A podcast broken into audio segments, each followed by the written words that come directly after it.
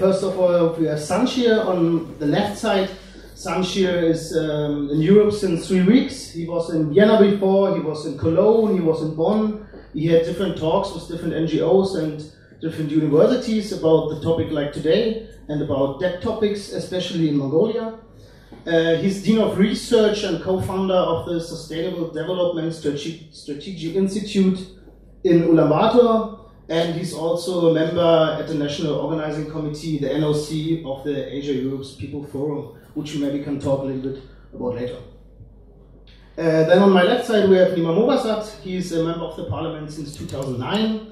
He is in his frac- uh, fraction Die Linke, the spokesman for questions concerning world food and he's also the chairman of the Fraction Die Linke in the Committee for Economic Cooperation and Development. And on my right side, we have Michael Reckordt. Michael Reckordt is, uh, works at PowerShift, an association for ecological and solidary energy and world economy. He is uh, coordinating the working group AK Rohstoffe, a network of German NGOs uh, which speak up for human rights, social standards, and environmental protection and uh, he's also organizing the global campaign Stop Mad Mining, which is for ethical, ethical mining and resource consumption, which started last year.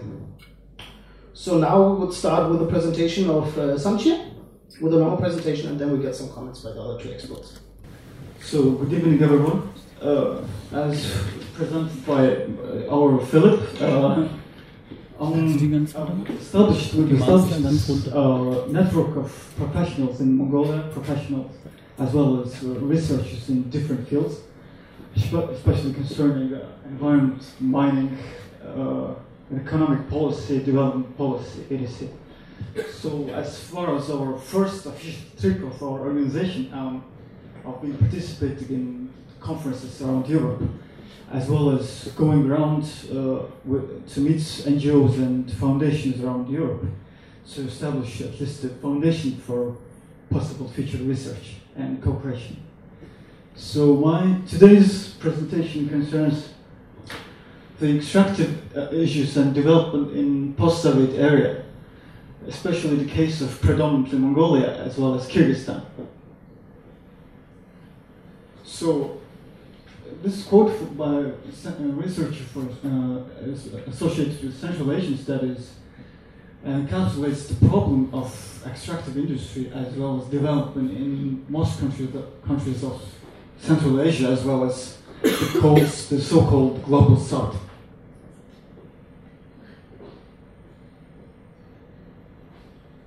So I would like to try uh, first uh, from a theoretical assumption of what is a re re resource curse.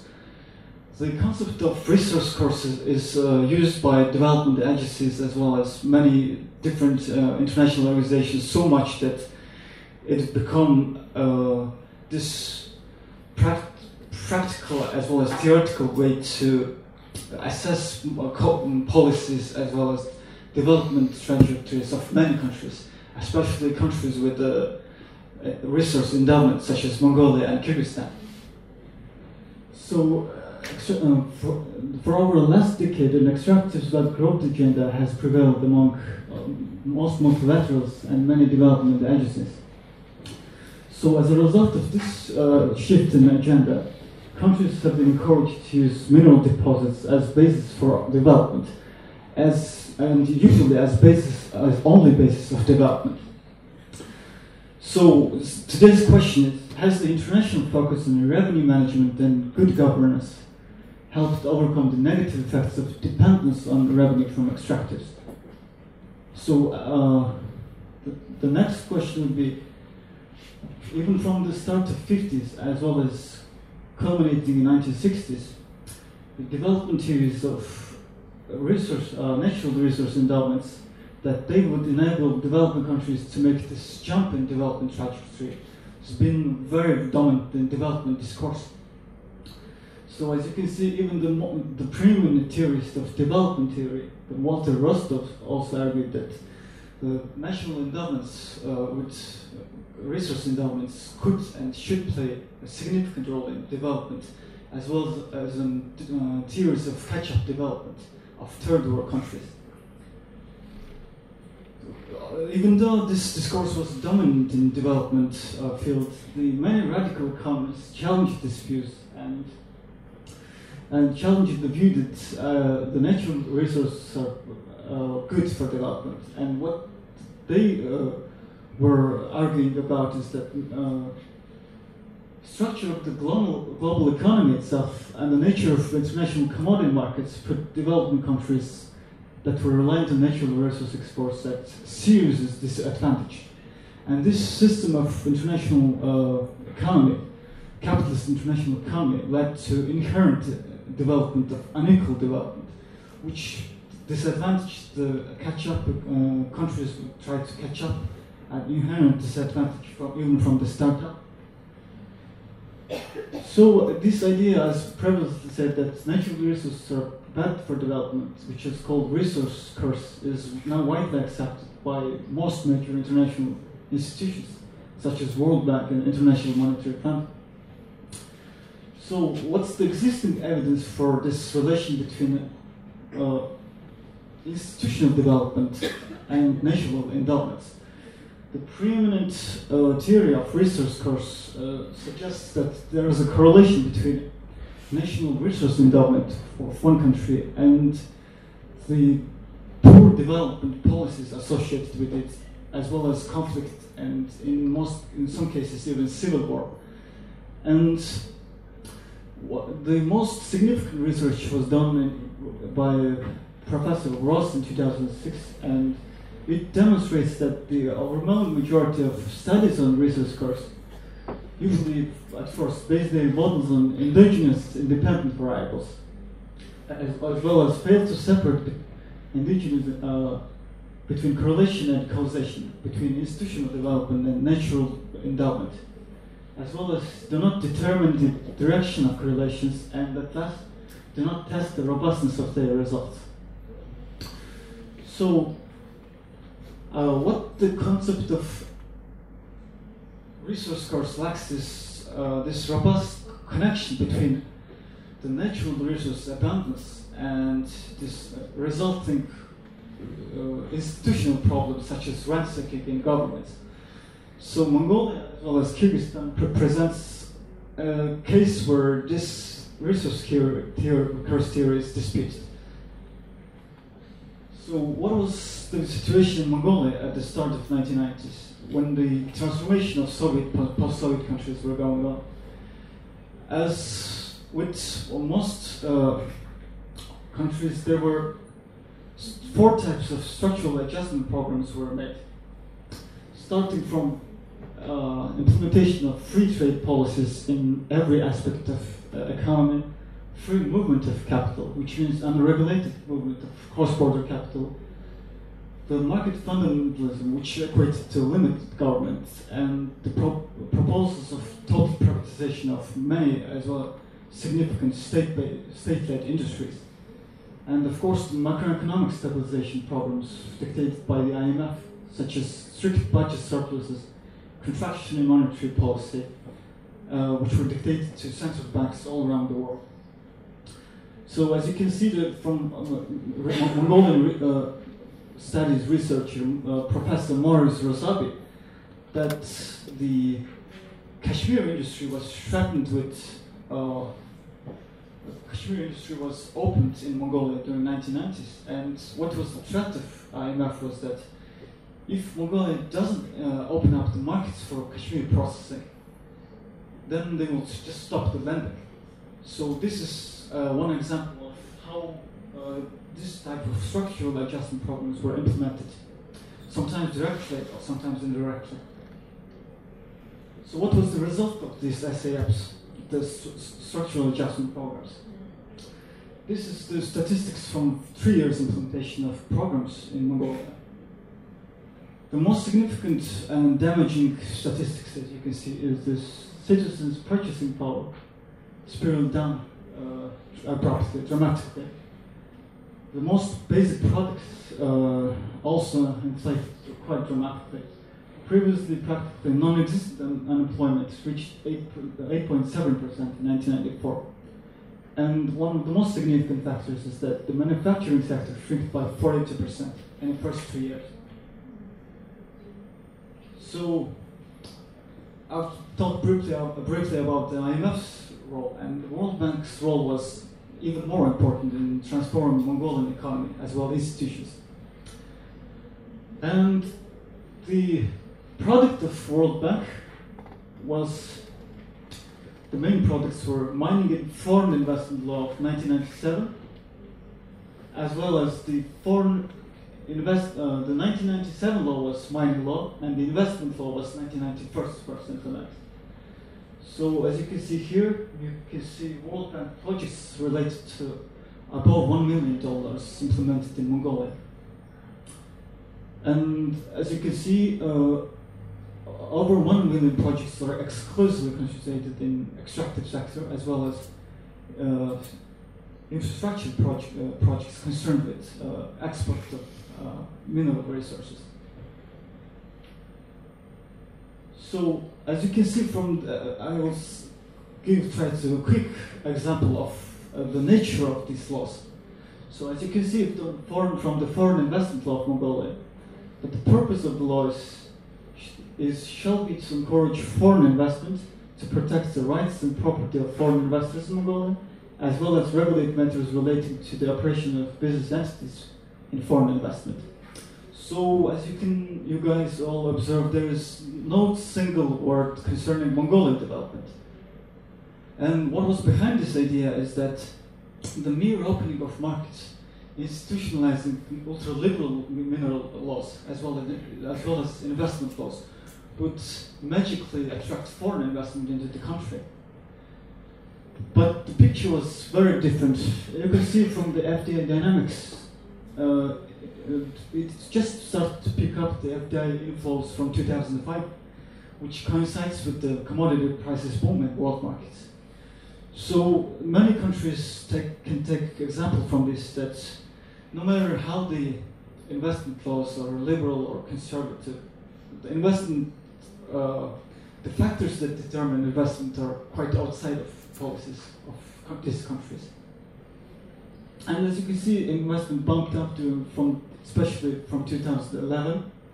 We started the biggest project, copper project in the world, the Oyu mine, and it spiraled dramatically down as it spiraled went after only three years. So you can see the FDI inflows by sector uh, up to 2014. And as you can see, more than 70% is exclusively concentrated in the extractive sector. And you can see FDI inflows by country. And you can see some interesting figures here.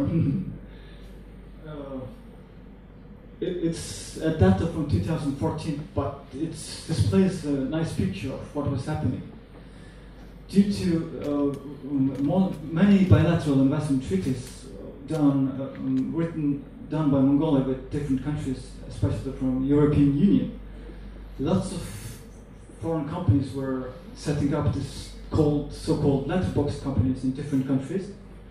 And Netherlands then is, according to this, the biggest investor up to 14, 2014.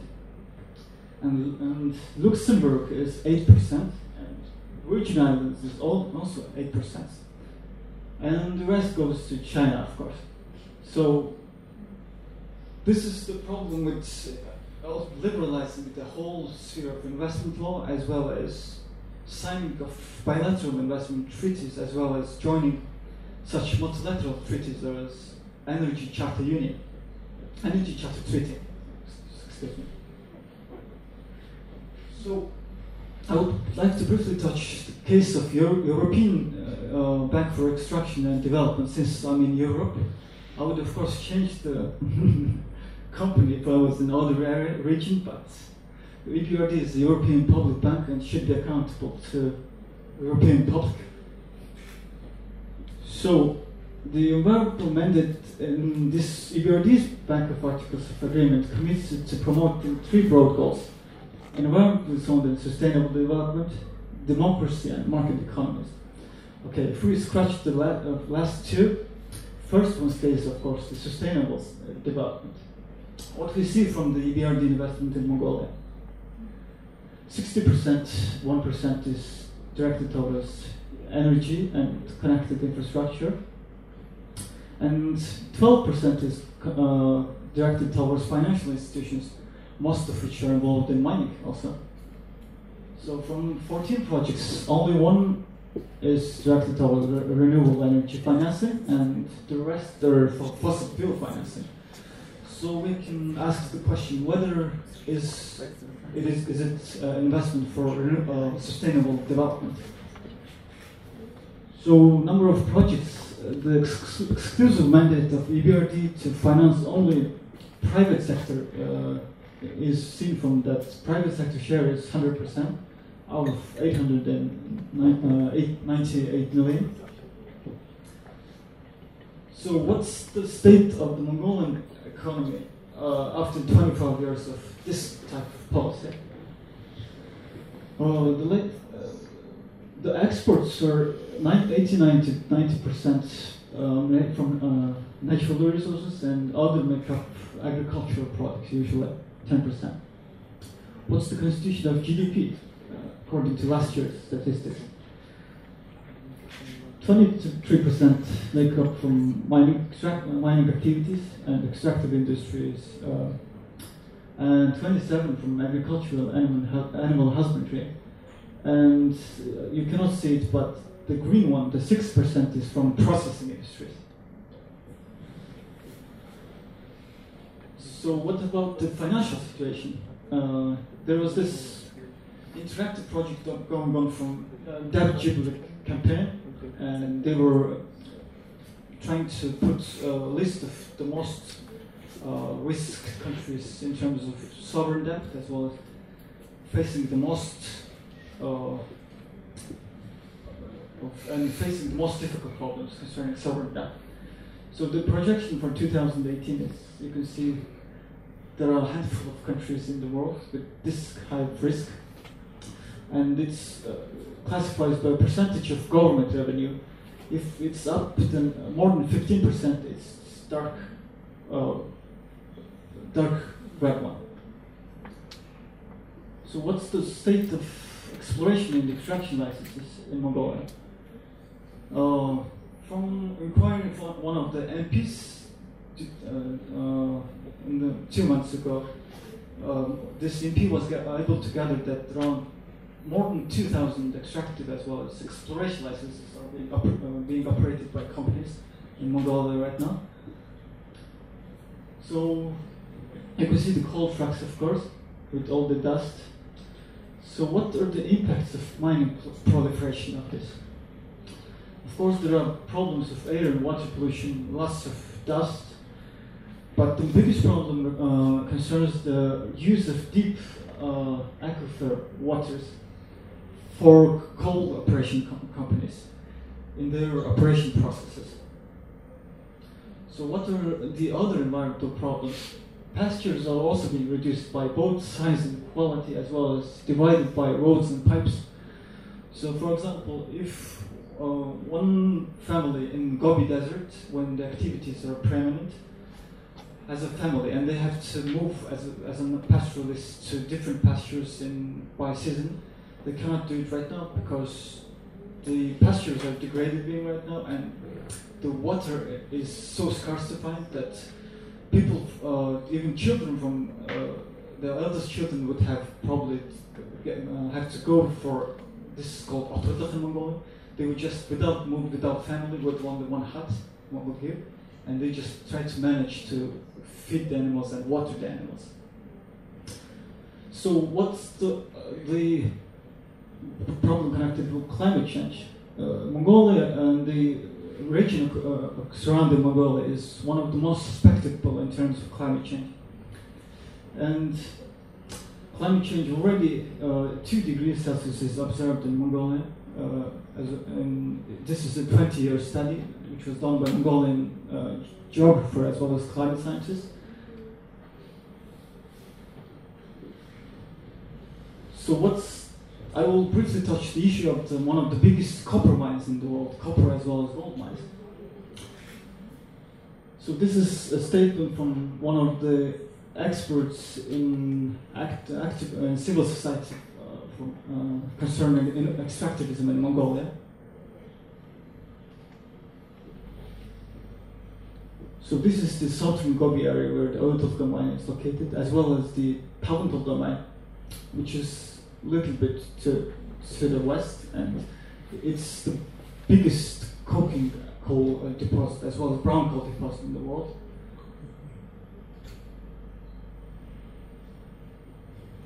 So what's the verdict of international institutions such as Urgewald in Germany concerning the environmental and social standards? Most of these massive mining projects in South Korea are advanced even before sufficient scientific information has been produced about the possible social and environmental impacts. So the audit of the mine's environmental and social impact assessment was also done very, very quickly and without much consultation with different organizations. And the Bankwatch, the uh, organization from Europe, was has issued reports at the start of the project that the ESA of OT is not up to the international standards, but the project went on. And it's, it concerns many projects in Mongolia. You can see this is the root of the mine, open pit mine.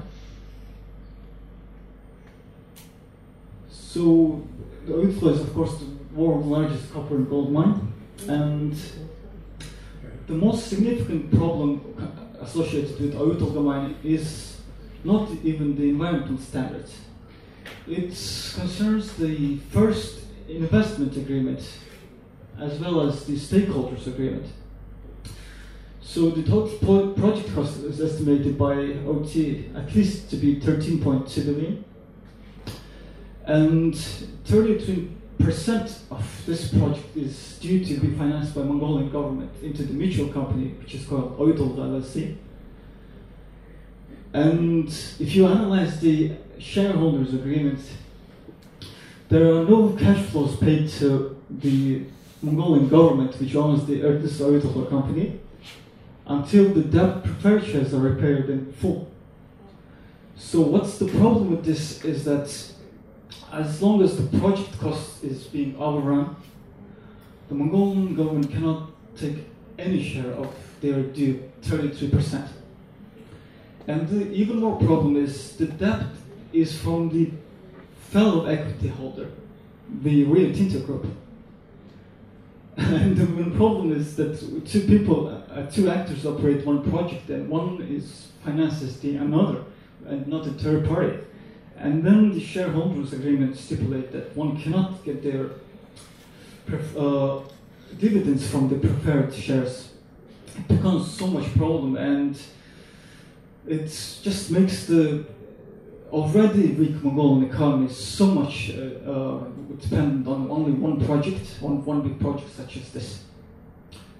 So uh, basically, the, this project just effectively delivers to the uh, Turquoise Hill Resources, the Canadian company, practically the entirety of Otis Valley, including 100% of the economic value of Mongolia's 30% equity stake. And while living in Mongolia with bankruptcy, inducing indebtedness and lack of control over or oversight mechanisms. And if uh, anyone can analyze, any lawyer, the shareholders agreement, that it's really visible for even an unequipped eye. So uh, we've previously mentioned that the Netherlands is the biggest investor up until 2014 in Mongolia. So this is why you can see that Netherlands is the biggest investor. This is the corporate structure of Rio Tinto Corporation. And you can see three companies operating in Netherlands. So, of course, it concerns with Netherlands as Netherlands is, as, as far as know that chairing the European Economic. The Netherlands is in next year, it's 2016, probably chairing the European Union. I've read that. So the and the taxation, tax offshore tax issues connected with Netherlands, uh, places like Netherlands is becoming problematic and. So this is only one uh, research done at the other uh, uh mine, Tamutasla. And you can see that the herders are affected in many, many ways by the dust, trifid mining activities, injuries, poisoning, and other disorders, disorders caused by external factors in Omgov area. So this is was taken from from uh, a statement by one participant of Hanbogdson, which is these mines are located one of these mines. So what's the verdict by an ordinary person, ordinary herder is this? So T is the among the most scrutinized mining projects around. Most of it's due to its location, as well as the environmental uh, environmental degradation that could emanate from this project. So what's the big issue is that the World Bank study published in 2000 said that 3.8 million head of livestock is consumed nearly 32,000 cubic meters of water daily. So there was less than a fifth of the almost 100,000 cubic meters of water used daily by coal mines around Tokti only one zone in this uh, province. And uh, um, 70,000 nearly cubic meters that consumed by Lady by Ayutthaya during its construction. So at that rate, at 2011 rate, the consumption, the region's groundwater supplies would last only 10 to 12 years. So basically 2013 and 2000, no, no, 2023 and 2024 is the threshold the World Bank study that we've. So I would briefly, briefly touch the case of Kyrgyzstan and the mine of Kumtor, the, one of the biggest mine, gold mines in Kyrgyzstan. And the situation in Kyrgyzstan is very similar. And among the five uh, Central Asian countries, Kyrgyzstan was, uh, which was the country which uh, made this shock therapy kind of reforms in their economy are very similar to Mongolia. And during the first five years of their first uh, president after the independence, Akar, so deregulating the economy, liberalizing prices, and privatizing state-owned enterprises, they've done all this like in Mongolia. So in, in words of uh, researcher, Kyrgyzstan was doing everything right according to Western standards which means not Western standards per se in holistic sense, but Western standards of international organizations, such as World Bank and IMF. So Kyrgyzstan, as I've said previously, Kyrgyzstan has chosen this shock therapy type, big bang style of privatization, uh, like Russia and Mongolia. So this eliminated majority of subsidies in 1992. So there was also mass privatization on sectors of the national economy. So in 1996, for example, the country's GDP was only 52% of that of 1990. Um, the uh, country is still to uh, uh, rebound from the 1990s era right now.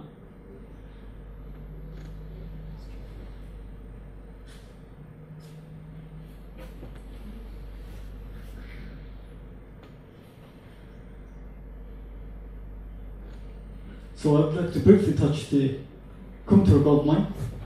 This is a very picturesque, a picturesque scenery where Kumtor gold mine is located. It's right in the Tianshan mountain range. And there's the, possibly the, one of the three biggest gold mines in the world. So the Kumtor open pit gold mine is located in Tianshan, as I said previously. It's owned by Canadian mining company Centerra Gold and is also owned by the Kyrgyz Republic, which owns 32% of the Centerra gold. So what's the biggest issues concerning this Kumtor gold mine?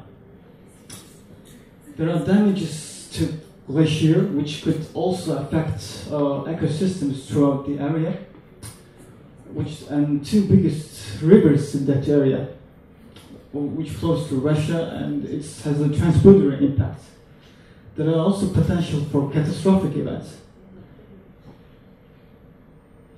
And as well as uh, high probability of water pollution connected with operations at Kumtor. So this is the glaciers that were being uh, destroyed in the Comtorbel mine. So this is a statement from uh, researchers uh, which were which have done studies in this area. Okay, to conclude, what do we see from the experience of especially Mongolia and Kyrgyzstan? So this our experience shows that the concept of resource curse lacks rigorous and socio-historical base. Because the mere abundance of research doesn't cause underdevelopment. The country with underdevelopment can be also uh, can necessitate the condition of where they cannot manage their uh, extractive industries and the low state capacity of uh, states who were originally at the basic point of start weakly developed means that they wouldn't, wouldn't, be able to develop a robust industry, equitable extractive industry. And this relation is quite wide-ranging in many, many cases. But the resource curse, the, the whole discourse gets it the other way. That mere uh, availability of resources just automatically corrupts everything, institutions, uh, necessitates different conflicts in the population and stuff like that. So, in the current economic model, resource-rich developed countries are forced into global capitalist system, a system in which unequal development is inherently re- uh, regenerated through process of production as well as distribution.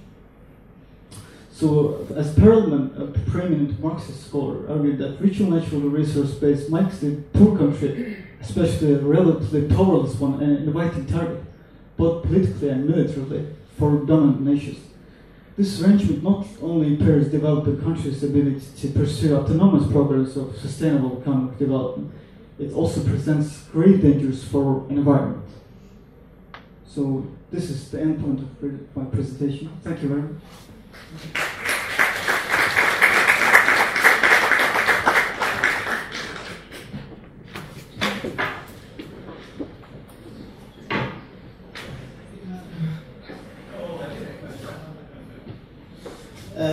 Thank you very much, Sanchir, for this comprehensive presentation about the situation in Mongolia.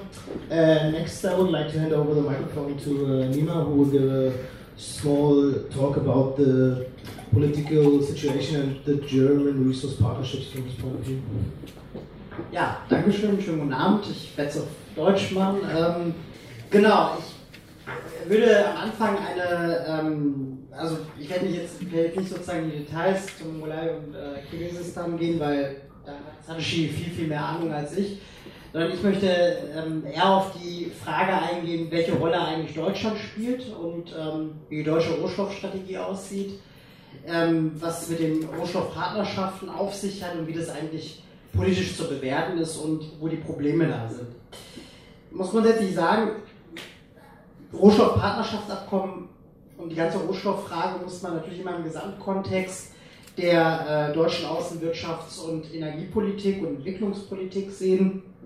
Ähm, 2010 hat Deutschland eine Rohstoffstrategie äh, verabschiedet. Ähm, die bezieht sich allerdings, das muss man auch wissen, ähm, nur auf nicht energetische mineralische Rohstoffe. Das heißt, äh, sie gilt jetzt nicht für fossile Energieträger wie Erdöl, Erdgas, Kohle, was erstmal relativ merkwürdig ist, dass man nicht sozusagen eine Strategie für alle Bereiche gemacht hat. Was dann drin steht, ist ja nochmal eine andere Frage. Ähm, aber man hat sozusagen nur äh, man sozusagen eine Trennung da vorgenommen. Ähm, dass Deutschland überhaupt so eine Rohstoffstrategie macht, hat den Hintergrund, um mal ein paar Zahlen zu nennen, 2014, dazu hat Deutschland zum Beispiel 66,8 Millionen Tonnen Metalle importiert in einem Gesamtwert von 39 Milliarden Euro. Ähm, das macht deutlich, welche Rolle Deutschland auch international spielt.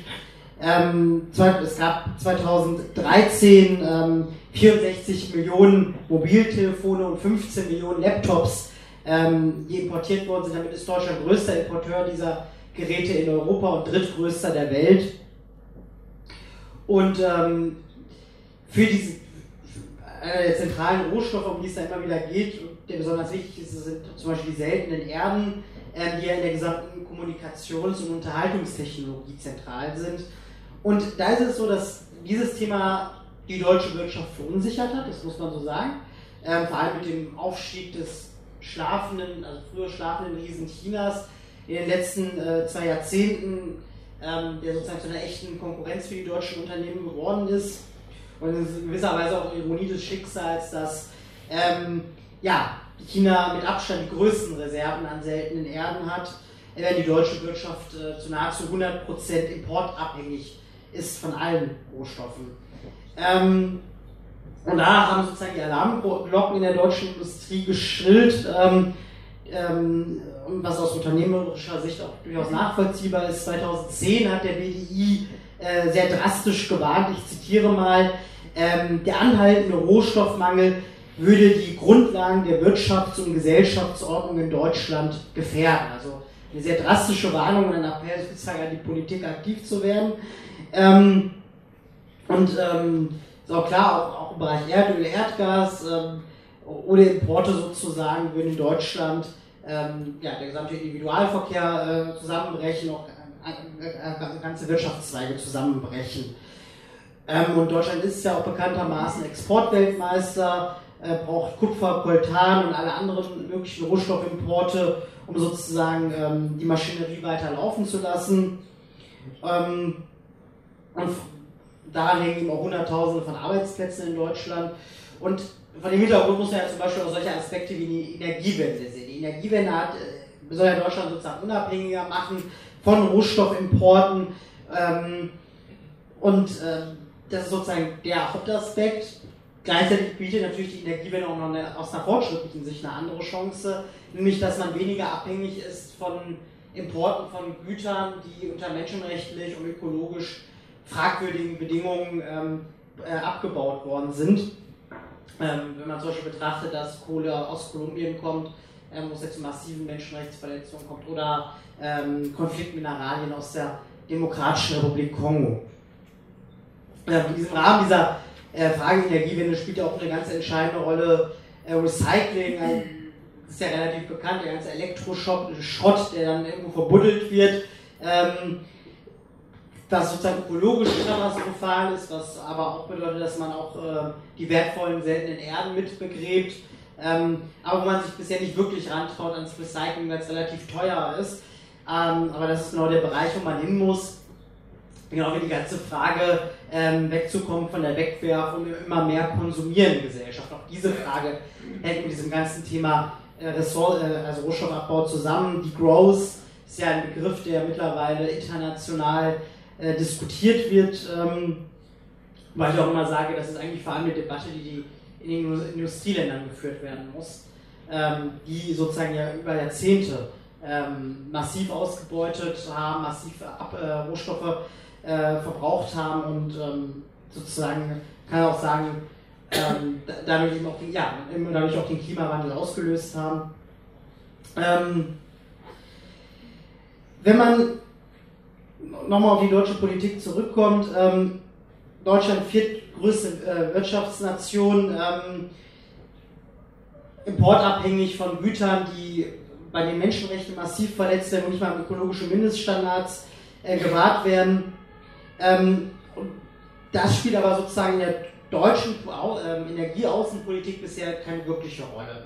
Es gibt da ähm, keine wirkliche Kohärenz. Ähm, an erster Stelle steht immer sozusagen das wirtschaftliche Interesse, ähm, an die Rohstoffe ranzukommen, auch wenn man sozusagen, also möglichst günstig auch an diese Rohstoffe ranzukommen und zuverlässig. Ähm, zwar wird sozusagen von Ministern etc., werden die Menschenrechtsfragen zwar immer wieder gesagt und steht auch in Texten, auch in der Rohstoffstrategie drin, ähm, aber den Worten folgen dann eben im Normalfall keine Taten, sondern die Außenwirtschaftsförderung steht dann an erster Stelle. Ähm, aus der Rohstoffstrategie erwachsen, erwachsen, äh, dann äh, ja, die Rohstoffpartnerschaftsabkommen. Ähm, die sollen sozusagen Deutschland im internationalen Wettbewerb stärken. Es gibt ähm, drei solcher Abkommen. Das eine ist eben das aus 2011 mit der Mongolei. Ähm, es gibt dann ähm, äh, eins ähm, mit Kasachstan und eins mit Peru. Die gelten immer fünf Jahre und werden dann, wenn sie nicht gekündigt werden, um fünf Jahre verlängert. Ähm, Und äh, in, den Abkommen und auch in der Strategie heißt es dann immer wieder, ähm, ja, äh, Rohstoffpolitik soll nicht einseitig sein, soll zum beiderseitigen Nutzen sein, auch für die ähm, Länder, in denen abgebaut wird.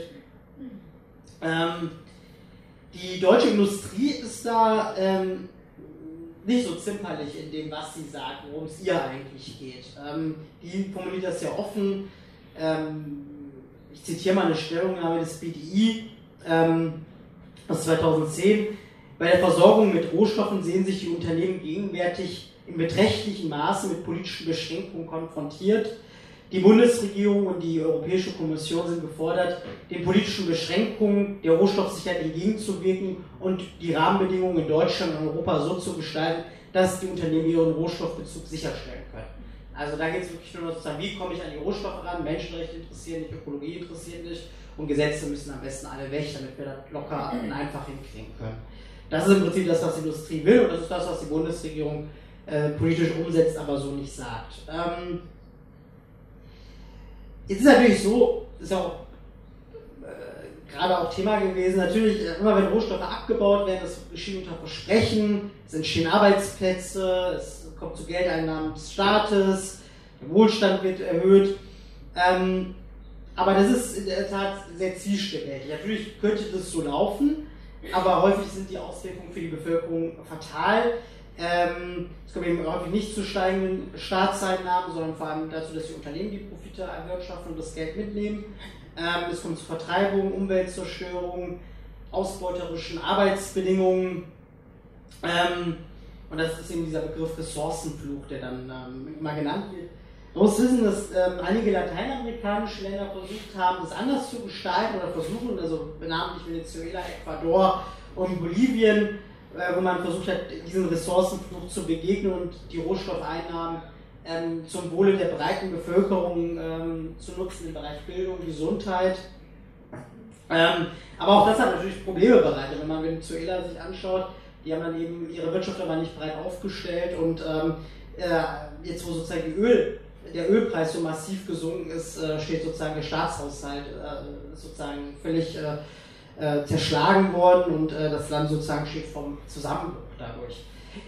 Um es einmal zusammenzufassen, dass aus meiner Sicht die fünf Hauptprobleme immer wieder sind ähm, beim Rohstoffabbau und wo eben auch die Importländer, die importierenden Länder einen Beitrag zu leisten, indem sie sich darum, dafür nicht interessieren.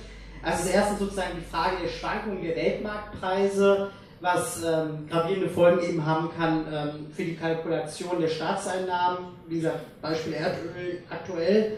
Ähm, zweitens die Frage Korruption, also dass eben nicht die Staatseinnahmen steigen am Ende des Tages, sondern die Einnahmen bestimmter äh, Politiker etc. in den Ländern steigen, die dann sozusagen Lizenzen da verteilen. Ähm, drittens das Problem der ähm, Ökosysteme, die ja auch in der Mongolei betroffen sind äh, beim Rohstoffabbau ähm, und sensible Ökosysteme, die eben da für immer zu verschwinden drohen. Viertens die Zerstörung traditioneller Lebensweisen, ähm, die, ähm, Stadtflucht ähm, und äh, damit einhergehende soziale Probleme. Und fünftens Vertreibung von Menschen äh, aus Wohngebieten, ähm, wo dann eben dann Rohstoffe abgebaut werden sollen. Und deshalb muss man auch sagen, dass auch in der Mongolei natürlich die, die großen Gefahren für die Bevölkerung auch in diesem Bereich bestehen, ähm, dass es eben nicht zu einem, zu einem breiten Wohlstand kommt. Es gibt natürlich andere Konzepte. Norwegen, Norwegen hat zum Beispiel ein, äh, seine Einnahmen aus der Rohstoffförderung in einen großen Staatsfonds, das ist der größte Staatsfonds der Welt, angelegt, ähm, ähm, sozusagen für schlechte Zeiten für zukünftige Generationen die Einnahmen zurückzulegen. Ähm, auch wenn bei diesem Fonds die Investments zum Teil sehr fragwürdig sind, das muss man auch sagen. Ähm, aber ich glaube, dass die Chance, jetzt sage ich mal, in den meisten Ländern des Südens solche Modelle umzusetzen, ähm, nicht allzu groß sind. Dafür braucht es auch vor allem vor Ort, glaube ich, eine sehr starke Zivilgesellschaft, äh, die sich da stark macht. Aber das könnte zum Beispiel auch ein Thema von Rohstoffpartnerschaften sein. Ne? Also wie man da sozusagen ähm, Unterstützung leisten kann, solche Modelle vielleicht auch umzusetzen. Ähm, selbst die, man muss sagen, selbst die, die ähm, regierungsnahe Stiftung Wissenschaft und Politik sagt übrigens zu den deutschen Rohstoffpartnerschaftsabkommen, dass diese ähm, nur einen bescheidenen Beitrag zur Entwicklung der Partnerländer leisten. Ähm, also sind da auch eher kritisch zu. Ähm, und vielleicht auch ein paar Sätze zu Deutschland und der Mongolei zu sagen. Ähm, Deutschland hat in der Mongolei bisher trotz Rohstoffpartnerschaftsabkommen ähm, keine relevanten Bergbau- und Rohstoffprojekte. Es gibt einige, äh, mit Ausnahme kleinerer Goldförderkooperationen, gibt es da keine größeren Projekte. Ähm, das sagt auch die Bundesanstalt für Geowissenschaften und Rohstoffe, dass in die Bundesrepublik keine nennenswerten Mengen an Rohstoffen aus der Mongolei bezieht. Ähm, das führt aber zu einer anderen Frage auch nochmal. Ne? Wenn man sagt, es gibt nur drei Rohstoffpartnerschaftsabkommen und äh, dann spielt sozusagen mit einem der Länder das faktisch gar keine Rolle, ähm, stellt sich die Frage, wie relevant sind diese Rohstoffpartnerschaftsabkommen und um welche grundsätzlicheren Fragen geht es eigentlich? Also der Anknüpfungspunkt die Rohstoffpartnerschaftsabkommen? Das würde ich nicht sagen. Ich glaube, der Hauptanknüpfungspunkt muss eigentlich die Frage der Unternehmensverantwortung sein, wie wir sie hier bei uns regeln. Ähm, also die Frage, also, weil natürlich gerade der, der Rohstoffsektor auch betroffen ist von sklavenartigen Arbeitsbedingungen, von Umweltkatastrophen, Vertreibung und ähm, das sozusagen ähm, allgemeines Thema ist, wo es darum geht, wie verhalten sich eigentlich deutsche Unternehmen, europäische Unternehmen im Ausland. Ähm, dazu gibt es zurzeit ähm, von der Bundesregierung einen nationalen Aktionsplan Wirtschaft und Menschenrechte. Ähm, zum Hintergrund, 2011 hat der UN-Menschenrechtsrat äh, ähm, die UN-Leitprinzipien für Wirtschaft und Menschenrechte verabschiedet sollen die menschenrechtliche Verantwortung für die Unternehmen in der gesamten Lieferkette ähm, erfassen, in der Wertschöpfungskette erfassen. Ähm, andere Staaten haben nationale Aktionspläne daraufhin erarbeitet. Großbritannien, Finnland, Dänemark zum Beispiel. Deutschland hat erst jetzt damit angefangen, überhaupt mit der Diskussion. Man kann sagen, das ist sehr spät und ähm, es, es, wird wahrscheinlich auch zu keinem Ergebnis jetzt führen, weil ähm, wenn bis die Ergebnisse vorliegen und äh, die Ergebnisse sind dann auch unverbindlich, das heißt, äh, die Bundesregierung muss es nicht umsetzen, sondern die kann sich sozusagen Rosinenpickerei betreiben am Ende des Tages. Ähm, und da werden wir schon im Wahljahr 2017 sein. Also ich glaube, im Wahljahr wird da auch nicht wirklich was passieren und die neue Bundesregierung, die dann 2017 an der Regierung ist, wird sich da auch nicht besonders ähm, dran gebunden fühlen, was äh, damals entstanden ist sodass man sagen muss, das ist so ein gutes Stück Augenwischerei. Ähm, ich sagte, ich führe das extra, extra, deshalb so aus, weil es in der Zivilgesellschaft zum Teil und auch in den Gewerkschaften sehr euphorisch begleitet wird ähm, und man da wirklich große Hoffnung teilweise hat, ähm, weil man die Bundesregierung das sehr geschickt verstanden hat, auch Zivilgesellschaft da einzubinden. aber ich befürchte, dass äh, dieser Betriebsamkeit, die da herrscht, äh, wie gesagt, nicht allzu viel Konkretes ähm, folgen wird ähm, und damit auch für den Rohstoffsektor nicht allzu viel äh, rauskommen wird. Ähm, und also sozusagen, was da vielleicht ein bisschen mehr Chancen bietet, ist derzeit das, was auf EU-Ebene diskutiert wird zum Thema Konfliktrohstoffe. Das würden wir nochmal vielleicht in der Diskussion vertiefen. Da gibt es sozusagen eine, eine Resolution des Europäischen Parlaments, äh, die sehr weit geht, äh, was Konfliktmineralien angeht und was tatsächlich vielleicht auch mal eine Auswirkung haben könnte.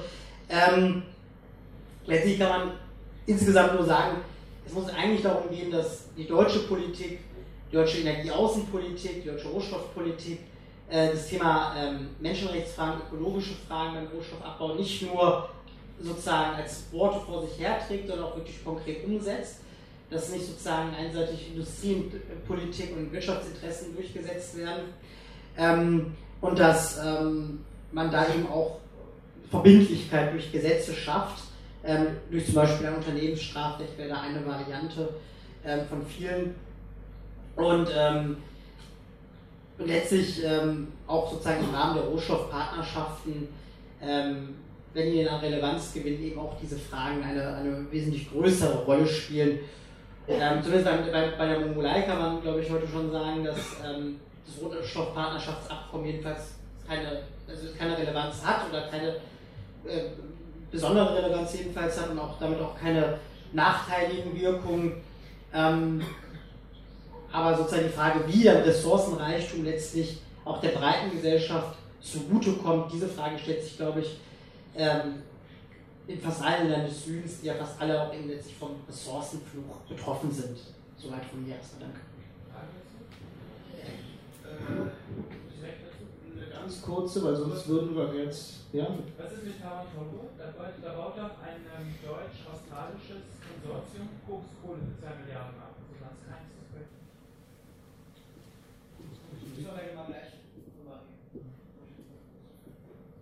Ich würde jetzt erstmal an äh, Michael weitergeben und dann werden wir gleich die Diskussion eröffnen drüber. Just want to give a short general comment uh, and uh, focus then on the German uh, raw materials policy and also speak a little bit about alternatives. And um, I hope to think about picking up the argument with the coal. Um, I think we're facing in the raw material sector worldwide at the moment several challenges. And one challenge is the sector of extractives is the sector with most human rights violations. Uh, if we go back over the last 60 years, 40% of all internal conflicts have been linked to raw materials extraction, uh, metals, minerals, um, oil and gas, and coal. And around one third, I think 29% of all accusations of human rights violations nowadays in the business are linked also with the extractive sector. Um, the sector is, um, Niema Movassat also mentioned it already, is one of the most corrupt sectors and one of the most unregulated uh, industries. So we have uh, discussions about uh, regulation in the textile sector over 10, 15, 20 years, same with the food. I think in the raw material sector, we started the discussion only a few years ago, so it's everything is in the moment in a very slow development and on the first steps. Um, social and environmental uh, social environment and labor standards are very often uh, violated all over the world, and uh, I think Sanchir uh, pointed out uh, the examples for Kyrgyzstan and, and, Mongolia. We also see it in, in Peru, uh, Philippines, and even in, in, in Europe. Um, at the same time, there are some other challenges. I think the easy to access raw materials we already extracted. So the ore deposits are now being in in, in areas where, we, where it's very hard to go. I mean, we're talking about deep sea mining, we're talking about mining in Greenland, we're talking about the, the example of the glaciers, we are mining under glaciers, we are mining in indigenous peoples' communities and uh, their holy lands. And um, at the same time, also the concentration of the ore is sinking. So it's much more effort, it's much more expensive, and it's much more our environment and human rights are effects are that the mining is, is nowadays taking our heaven. Um, the last few years, especially since 2011, we're also observing uh, that the raw material prices for nearly all raw materials are sinking. And this means for countries uh, depending on raw material exports, uh, like Mongolia, like uh, some of the mentioned countries in Latin America, they are in, are in trouble, are, and the same with the mining companies, which is on the one side, well, we, we don't see it's a problem that the mining companies are into trouble, but this means they're also lowering social uh, standards, they're, uh, they're um, lowering uh, environmental standards, etc. And this is a problem again for, for the people on the ground. The German raw materials policy is not dealing with all the problems I mentioned or uh, we mentioned here on the podium. Uh, it was written in 2010 and it was started by the BDI, or the German Industry Association, because they identified in 2002, 2003 already that the prices are increasing for, uh, especially for um, metals and minerals we need for products like cars, like uh, electronic, like uh, chemical products. And they were quite quite good in lobbying uh, the the governments, so the Social Democrats and the uh, conservatives and the liberals, um, and having this raw materials policy in 2010 presented on the third Raw Materials Congress of the BDI here in Berlin. And this strategy, strategy has several foci, but one is uh, to end trade barriers and give free access to the worldwide raw material markets. So it's uh, really to secure the supply of the uh, of the industry, and it's not about uh, having a um, having human rights based uh, approaches uh, to think about that raw materials uh, we don't have them forever so we have to think about next generations we have to think about the effects. And uh, in this raw materials policy we can also find the term fair and free access to the markets. And this fair and free access was I think the first time written down by the steel industry in 2005 because the steel market is one of the most distorted uh, with taxes etc but especially tariffs, export taxes, and other export barriers um, are also um, possible way for countries in the global south and also in the global south uh, north um, to win something or to gain some uh, money uh, from from their uh, raw materials. And uh, you see the report over there we just published today, uh, Alles für uns, uh, which is about the European uh, trade on, on raw materials. In this context, securing the supply of the, for the German industry, uh, we have also to understand the raw material partnerships. So partnership is uh, a big word, and all of us might think about something positive, but the main aim is really in this context, German companies can export their um, machineries and uh, get access to the raw materials. And in this context, also the mentioned uh, coal mine, uh, where I think ThyssenKrupp is involved in Mongolia, uh, was uh, negotiated, and this raw material partnership with Mongolia gave the room for ThyssenKrupp and some other companies to, to get in contact with Mongolian partners and yeah, and uh, discuss how to get uh, the uh, coking coal, as far as I'm informed, for the steel production. Um, we see that this raw material partnerships changed a little bit over the time. if you compare 2011 and 2012, the partnerships with Mongolia and um, Kazakhstan, they look different than the one in Peru. And I think this is uh, the one reason is because of the strong civil society working on Peru here in Germany and also the uh, well-organized civil society in, in, Peru. We could put some pressure, and there are some. The framing of the raw material partnerships is now a little bit better, but there's actually no change uh, beside the words in what these uh, partnerships mean. I don't think that there will be new raw material partnerships because um, the government and also the industry are not very satisfied with them. Or the industry says, well, we expected that the German government is doing much more for us and do it uh, less less bureaucratic. Uh, they are not very happy with uh, having a lot of meetings with our Mongolian uh, industry or with uh, industry in Peru without any outcome. And the German government thought about, well, uh, we give them the room and the German industry will invest again in mines. And this did, uh, did not happen. I think the last big raw materials company in Germany was Preussag AG uh, in Hanover, and they were abgewickelt. Uh, they changed to TUI, the tourist uh, company, and uh, since then the German industry is buying on the world market for low prices, but they are not doing the mining themselves, which a few are, I think there's one company in Armenia, but this is not, the big players are coming from US, Canada, Australia, UK, and now nowadays China and South Korea. Um, the German raw material strategy also includes some new programs and instruments for foreign trade promotion. So it's not only about having access to the raw material markets, but also to sell machineries uh, like uh, Förderbänder uh, and, and other equipment, heavy equipment and uh, includes export credit guarantees, investment guarantees, and guarantees for um, untied loans. As civil society, we were, to be honest, quite late uh, with the development of a raw materials policy. I think this is one of our failures that we focused on several other issues, and we started in 2008, 2009 uh, to build networks also with the Rosa Luxemburg Foundation, with Bread for the World, Misereor, and other who have partnered in the in the countries in the global south, which suffering under this uh, yeah, resource curse. And we agreed in 2013 that I think there are three points where we need a tremendous change.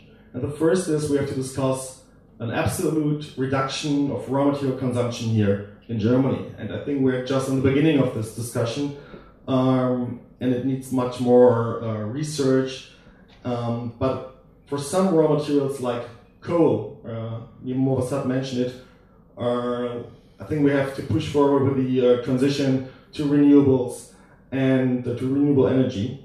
But even this transition to renewables has some, some risks, like we need lithium for our batteries, we need neodymium for the magnets and the uh, wind power uh, plants, and even with these raw materials, we have to think how we can uh, yeah, how we can mine them uh, in a way that which is uh, without human rights violation and uh, ecological de- um, degradation. Um, this brings me to the second point. Um, I think we need mandatory human rights due diligence. Um, it's a little bit different than with textiles or um, food, where everyone is buying or apples or rice or uh, coffee, where we can have a choice as a consumer, more or less. No one from us is buying tin, copper, or something. And in all our products, or the laptops and the mobiles, there are 40 to 60 different raw materials from hundreds of different mines. So it's not possible for the consumer to make any or any change or a big change. So we think as civil society, the companies who are buying this are the only one who can go back to the mines or to the smelters where they buy and make a change. And this has to be monitored uh, by the governments and by the politics.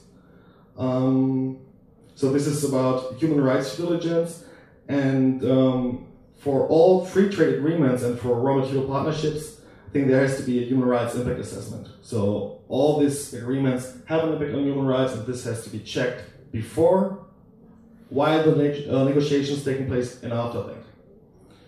And uh, the third point is most of the discussions about raw material polit uh, policies, uh, policies are in all countries of the world are mainly a discussion between politicians and the industry.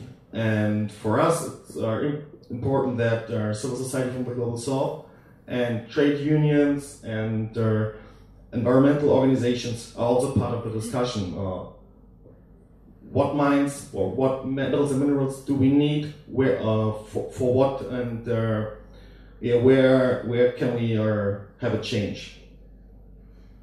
The good news are in the raw material sector discussions about human rights and even environmental protection have started. Um, there's the uh, already mentioned EU regulation on sourcing minerals and metals in conflict and high risk areas, which is only a small part of discussions because it's about conflict financing. So it's not about, let's say, ordinary human rights uh, violation. But still, we think a mandatory regulation in this field could be a door opener also for, for other uh, policies. And the same, uh, we also see that in the uh, with the extractive industry transparency initiative and the mandatory or the binding um, directives in the EU. Uh, we are starting to, to get more information about uh, who's financing the mining sector, how much uh, are the governments uh, getting, what's, what's their share, and um, yeah, this is a start But just make a short comment on what uh, Niema uh, said on the uh, National Action Plan um, and the UN Guiding Principles. I think NGOs were very euphoric in the beginning, but if we see the last few months, uh, there were several changing in how to write this uh, National Action Plan and um, how the industry lobby is avoiding or is fighting every binding change and every uh, mandatory or accountability uh, which is discussed. And I think I'm also quite skeptical if this uh, national action plan will be something we can work with. But what is interesting for us is the national baseline assessment done by the Deutsche Institut für Menschenrechte, German Institute for Human Rights. And this identifies 250 uh, lacks, gaps, whatever, in uh, the German law. And uh, I think this is something we can work uh, for the next years on, or even longer. Um, I think there are more discussions ongoing, and um, we hope that a strong civil society here, and especially in countries like Mongolia or Kyrgyzstan, uh, can join forces and um, to stop mad mining. That would be my wish. Thank you.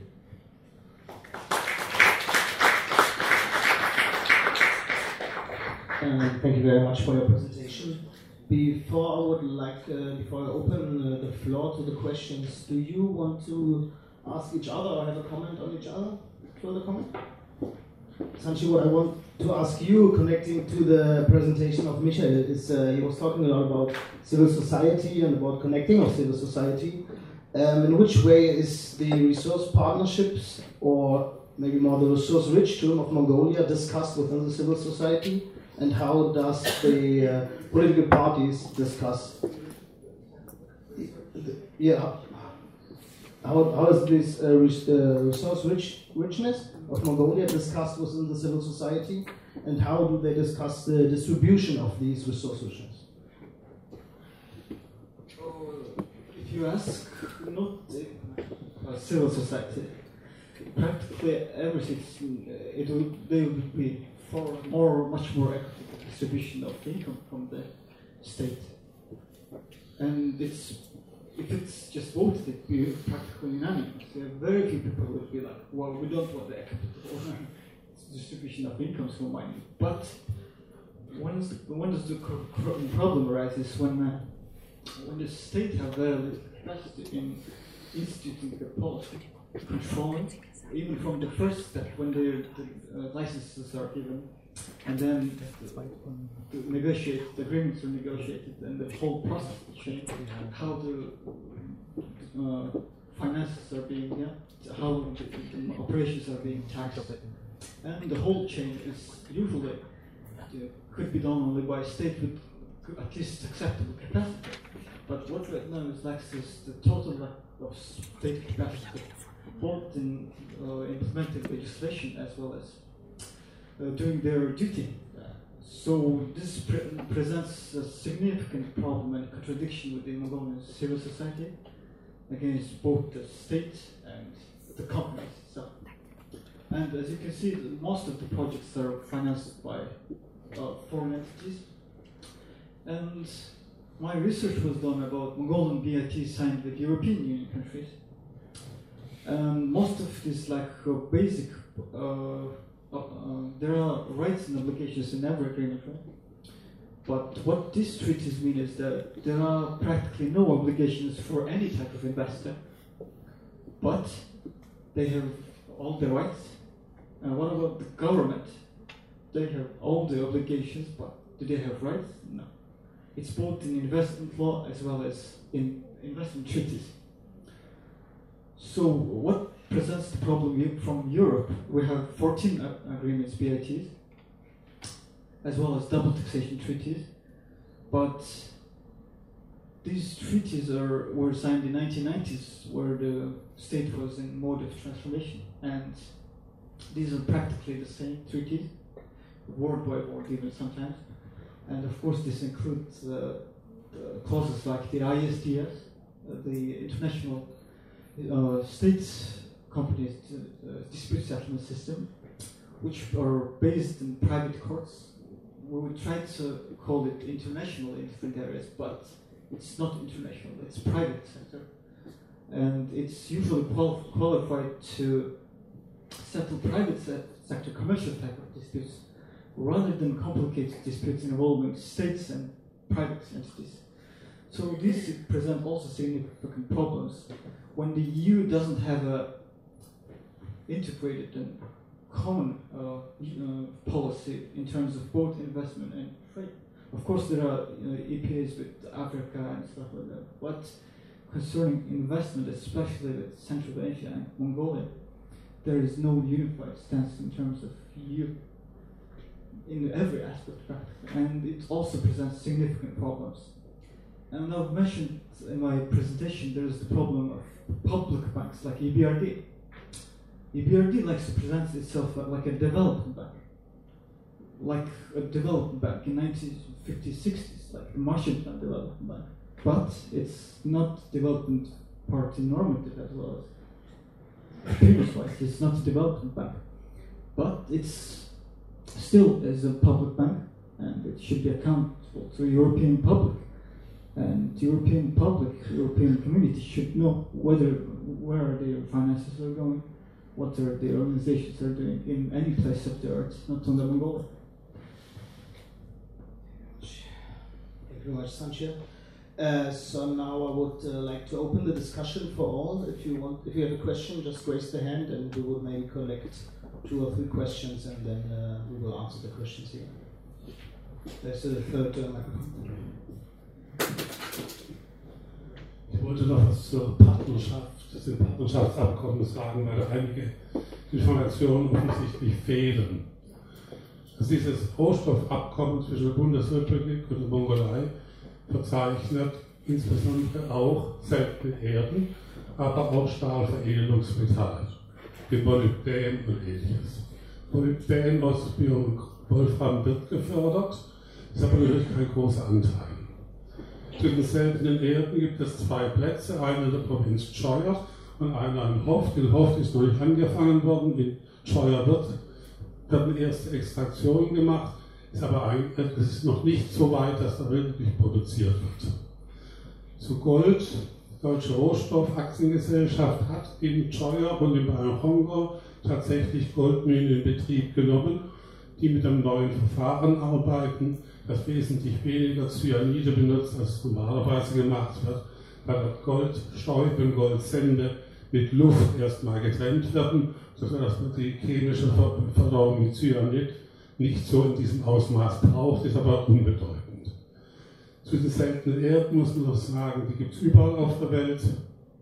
Es stimmt nicht, dass China die meisten hat. China produziert die meisten, weil die USA und Kanada ihre Produktion eingestellt hatten, weil es so giftig ist.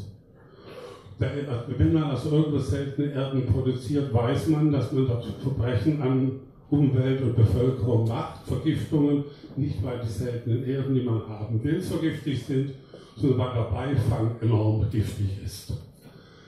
Da gab es in der Mongolei auch schon Auseinandersetzungen drum, dass sich dort Nomaden gewehrt haben, indem sie auf irgendwelche umfangenden Autos geschossen haben in der, in der Provinz Hoft. Was aber das wesentliche Engagement Deutschlands im Moment in der Mongolei ist, ist der Aufbau der Technischen Universität, die nach deutschem Standard dort aufgebaut wird und wo die Bundesrepublik versucht, das verloren gegangene Kapital der DDR-Mongolei-Partnerschaft wieder zurückzugewinnen, in der Ingenieure ausgebildet werden, die nach westeuropäischem Standard arbeiten und auch die Beziehungen entwickeln, die äh, in den letzten Jahren an chinesische, an taiwanesische, an südkoreanische Konkurrenten verloren gegangen sind. Das ist also im Moment die wesentliche Aktivität der Bundesrepublik in der Mongolei der Kohlemine ist in der Tat so, dass hier Grupp Atlas über Jahre versucht hat, eine Kohleverflüssigungsanlage zu bauen. Die Mongolei hat unglaublich viel Kohle, aber kein Erdöl und muss jedes, jeden Tropfen Benzin importieren. Da kann man nun über die äh, Kohle und Kohleverflüssigung und deren Umweltschäden diskutieren, wie man will. Aus mongolischer Sicht war das vielleicht die bessere Alternative. Dieses Projekt ist eingestellt worden. Vor zwei Jahren ist aber ein Projekt mit der chinesischen Volksrepublik zusammen in Tolga gemacht worden. Die Chinesen wollen eine Kohleverflüssigung mit Thyssen und Krupp zusammen machen. Also da ist ein deutscher Konzern nicht aus. Das Dritte. Es hat mich verwundert, dass die Niederlande die größte Investor sind. Das ist ein schlichter Steuertrick. Rio Tinto ist die größte europäische Bergbaugesellschaft und wie man alle wissen, wird in den Niederlanden und in Luxemburg am wenigsten Steuern auf Gewinne bezahlt. Das ist der einfache Grund, warum Rio Tinto seine Aktivitäten in Holland versteuert. Das ist ein europäisches Problem. Von daher kann man nicht sagen, die Bundesrepublik betreibt keinen Bergbau mehr und hat mit Preußern alles abgewickelt. Das stimmt.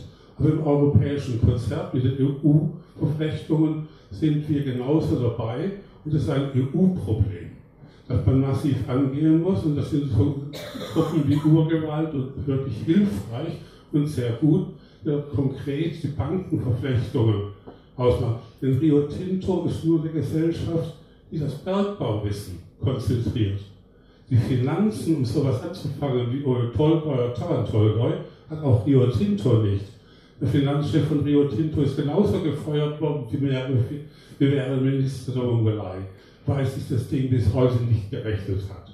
Aber dennoch sind es westeuropäische Banken und internationale Banken, die dieses Projekt weiterhin fördern.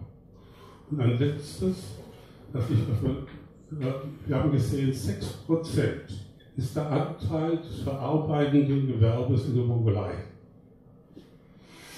Und das ist meiner Ansicht nach der Hauptpunkt. Die Mongolei wird wie andere Länder auch daran gehindert, massiv gehindert, auch mit ihrer eine wertschöpfende Verarbeitungsindustrie aufzubauen. Ich war letztes Jahr der zweitgrößte Kupfermühle der Mongolei in Erdenet. Das ist beim Sozialismus geplant, aber erst nach der Wende in Produktion gegangen. Das gute Kupfererz wird exportiert. Alle Abnehmerländer weigern sich aber, irgendein Halbprodukt aus mongolischer Produktion auf dem Weltmarkt abzunehmen. Die Mongolei verhütet schlechtes Kupfererz und kann die, Sträte für die Kupferleitungen in den Häusern aus eigener Produktion bauen. Es ist seit 1993, als große Metallverarbeitungskombinat in Tarcha in Produktion ging, kein weiterer großer weiterverarbeitender Industriebetrieb in Produktion gegangen, weil alle Verträge das verhindern. Rohstoffe werden nur gefördert, wenn sie exportiert werden, zu 0% Ausfuhrzöllen, zu den geringsten äh, Explorations- und Förderkosten, die es weltweit gibt. Und die Tatsache, dass die Mongolei mittlerweile über 50 Prozent unter der Armutsgrenze hat, ist ein direktes Ergebnis solcher Verträge, weil Survival of the Fittest, da frage ich mich, in welchem Bereich der Wirtschaft kann die Mongolei the fittest sein, in der jede Chance des Schutzes der eigenen Wirtschaft genommen wird.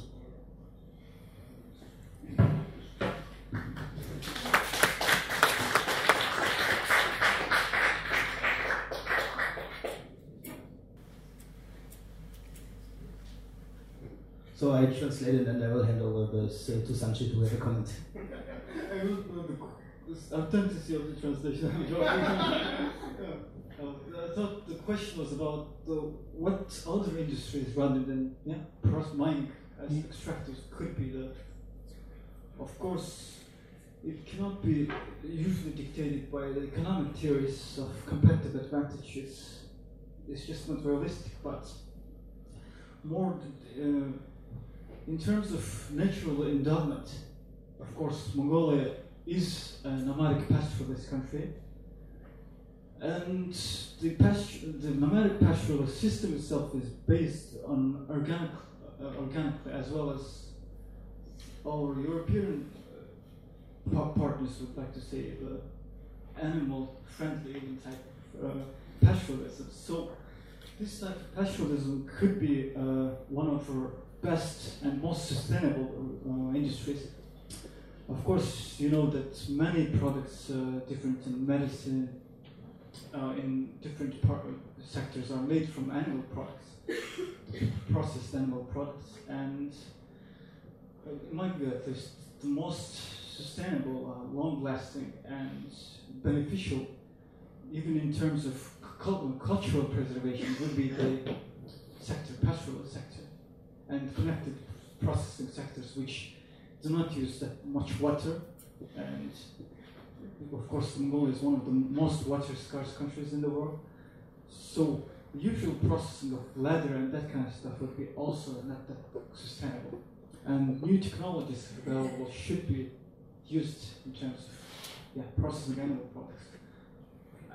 The main industry would be. Uh, thank you. Further comments or questions?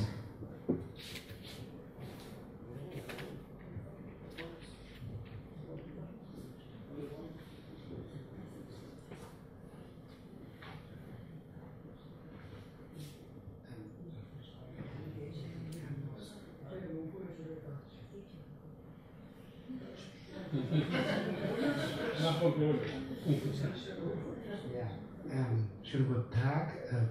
Ähm, ich freue mich riesig, dass Sie heute in Rosa Luxemburg Stiftung äh, sein zu dürfen.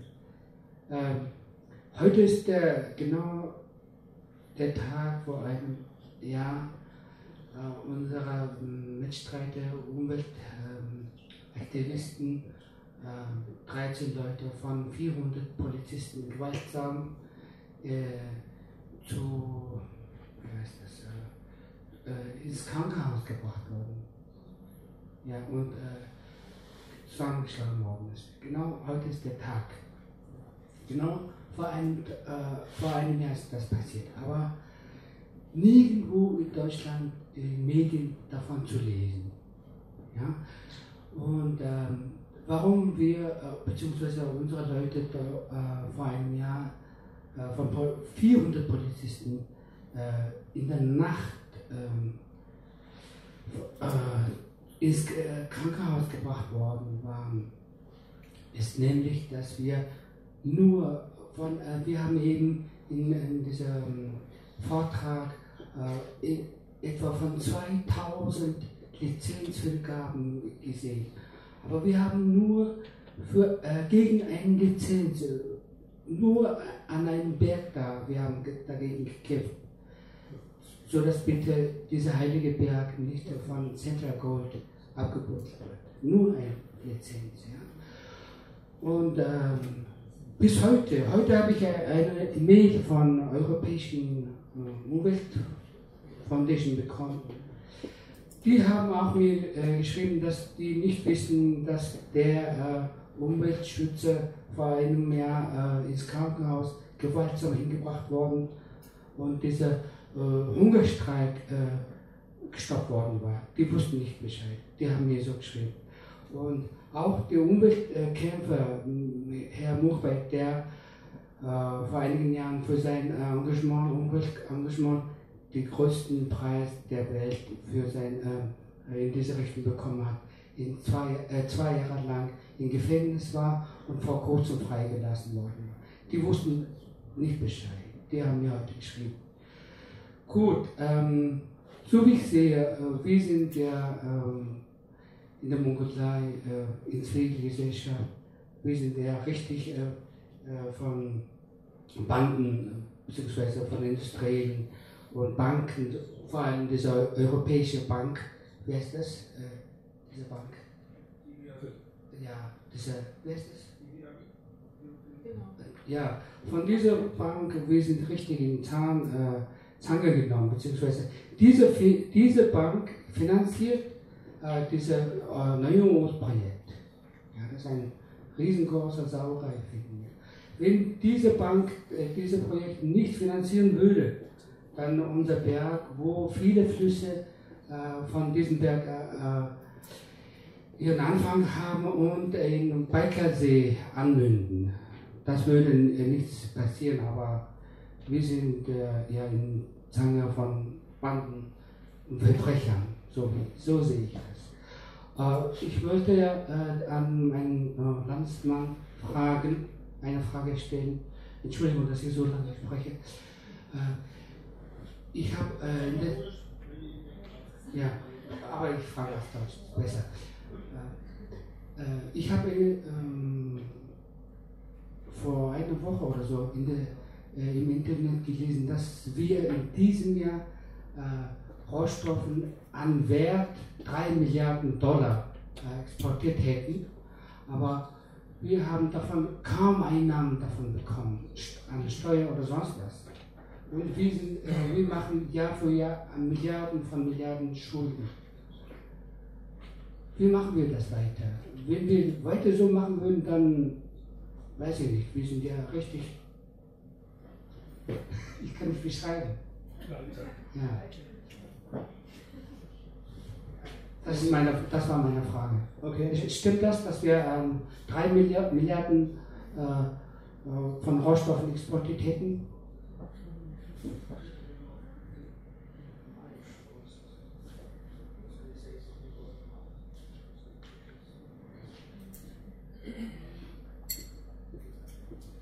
Uh, we, we take the other question and then we answer all questions together.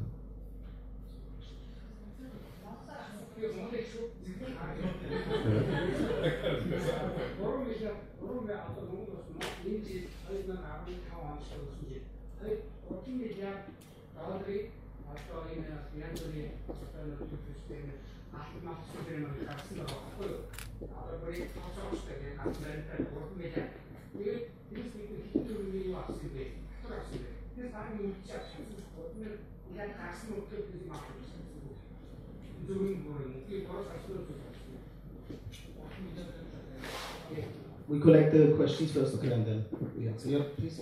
Yes, thanks, first of all. Um, yeah, I have a question, and if there's room afterwards in the discussion, I would also like to contribute uh, something to the discussion. My question is uh, whether um, you could tell us a bit about the social movements or the workers' movement in um, Mongolia and Kyrgyzstan. Is there uh. Is there um, a relevant uh, resistance in uh, towards uh, mining projects? Uh, we heard uh, um, the comrade just speak about environmental groups that resisted one project. Um, um, like, what is maybe the the overall picture of social movements and the workers' movement in these two countries respect in respect to the to the problem? That would be interesting. Uh, do we have a third question until now, or should I pass the microphone? Okay, I pass the microphone to Sanchir first. Then. Yeah, about the export of raw materials. Uh, I'm not sure about the exact amount of three uh, dollars, right? So I think the groups are usually try to quantify it just by adding the exports for one year, and then try to add it up and, and as well as look up into the company's uh, bank statements from the previous year, company statements, balance sheets. So if you add up, it will be just uh, easily calculable. But I've not calculated it myself. But three billion sounds a bit too much, but not too off. uh, the next question about the social movements. Oh, the uh, we've talked about also briefly at Rosa Luxemburg today about social movements, especially in post-communist countries like Mongolia. So uh, we face significant problems starting from historical sense. Even though the totalitarian uh, communist regime uh, managed to put some uh, significant social reforms in every sector, uh, there were some drawbacks to that kind of regimes one of it is the total control of every aspect, uh, trying to totally control every aspect of society, starting from unions, worker labor unions, and ending with, with lives of private persons. So this was one very big drawback of uh, this totalitarian type of Soviet type, uh, type of communism. And usually this type of historical legacy doesn't lead to very active social policy, social sphere social activism and civil society. So, but of course, this historical legacy doesn't mean determine that our current civil society is so inactive right now. People are so insolidaristic with each other. And the, probably the most wide-ranging movement was the Unclos movement They've been able to put, put, some very good policies and even managed to uh, draft a law and get that law passed and this law prohibited the mining processes in many places, like forest areas, in areas where rivers get their flow and stuff like that. Uh, basically, uh, very environmentally sensitive areas. And this was probably the biggest accomplishment of civil society in Mongolia, this law. But, of course, the three environmentalists from this movement were jailed at first for 20, 21 years and then got reduced, but some of them died, I think, from illness in the uh, prison. And it's put a very black dot on Mongolian civil society as well as the whole activism in Mongolia. After that, there are there are very little movements are seen as well as, but the uh, excluding some project-based movements like against the centrifugal nine volt which he mentioned previously. But there is no wide-ranging civil society movement right now. They are usually so divided between types of identity politics and, of course, like many different identity politics, gender issues, uh, everything concerned with identity politics, the whole spectrum. And, and, which is one, good from one side, but it also divides the scarce resources in terms of human resources, professional humans, uh, professionals. Yeah, so the Mongolian civil society is very, very fragmented at this moment. And they do not have a political party support right now. And yeah, situation is quite precarious. And the next elections this June could provide one of the most important in foreseeable future in both Mongolian development as well as the whole civil society issue. Michael and Niema connecting uh, to all the struggles of the civil society in Mongolia and also in other countries uh, which have this uh, problem with the resource richness. What do you think? What can we do in Germany in the civil society or in the politics to support the struggles of the civil societies of Mongolia, for example, in this case?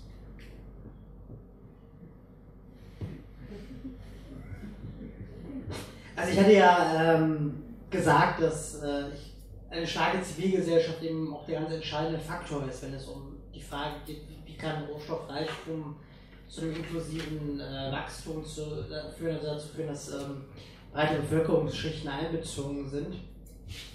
Ähm, und ich glaube, was da schon hilfreich sein kann, sind ähm, Dialogforen, sind äh, Zusammenarbeiten zwischen hiesiger, progressiver Zivilgesellschaft und zum Beispiel Zivilgesellschaft eben in der Mongolei oder in anderen Ländern des Südens.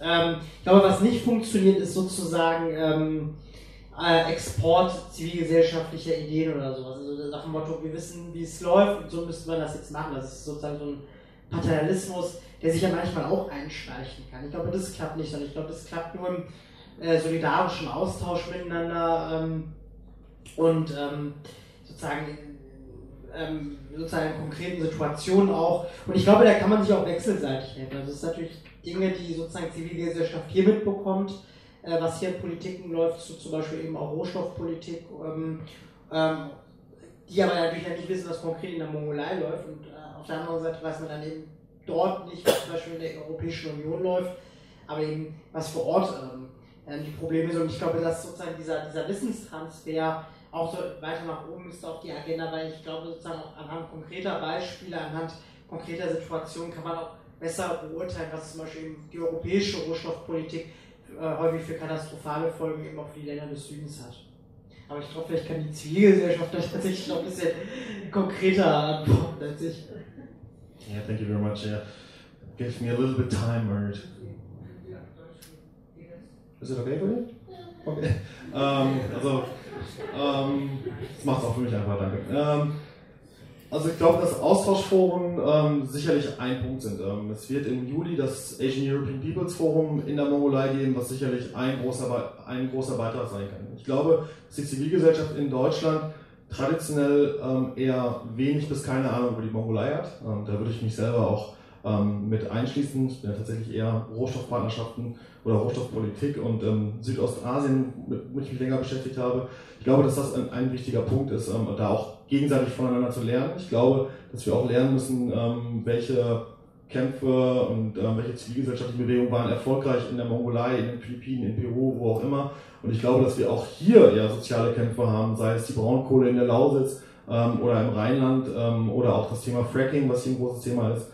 Und im Sinne von so einem globalen ähm, Austausch ähm, da, da sicherlich äh, uns gegenseitig unterstützen können.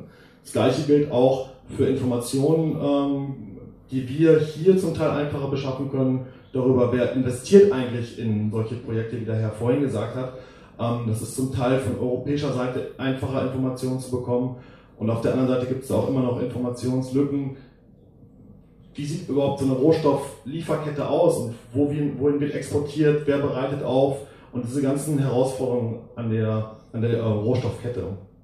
Ich glaube aber, dass für eine deutsche und auch europäische Zivilgesellschaft der Hauptkampf immer noch in Deutschland und in Europa sein müsste, um da im Grunde eine nachhaltig im Sinne von ähm, zukunftsfähig ähm, ähm, Rohstoffpolitik ähm, hinzubekommen, die nicht einseitig ähm, die Interessen der Industrie bedient.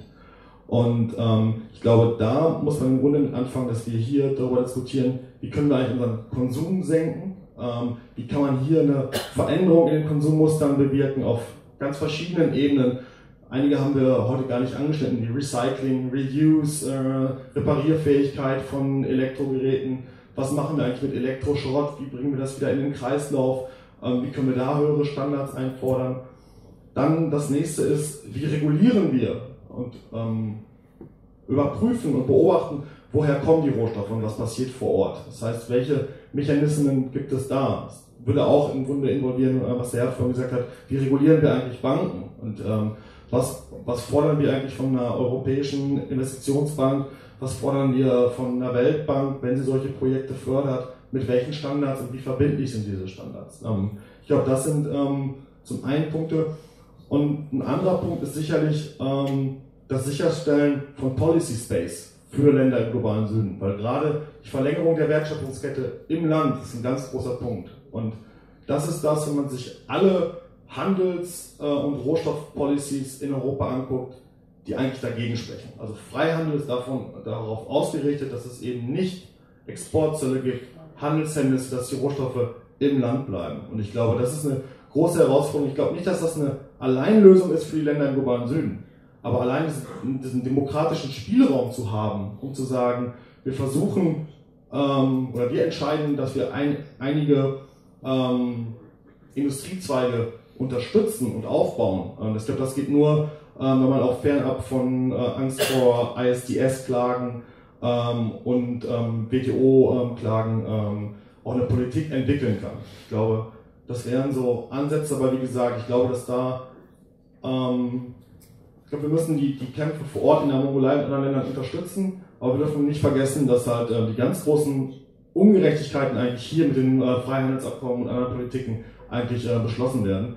Und da sehe ich fernab von TTIP, wo wir gerade eine große Bewegung haben, und eine etwas kleinere zum Thema CETA, ähm, eine riesen, riesen, riesen Lücke. Ähm, ich glaube, niemand äh, arbeitet gerade zum Freihandelsabkommen mit den Philippinen, was die Tage anfangen wird äh, zu verhandeln. Niemand arbeitet zu dem Freihandelsabkommen mit Indonesien, was verhandelt wird.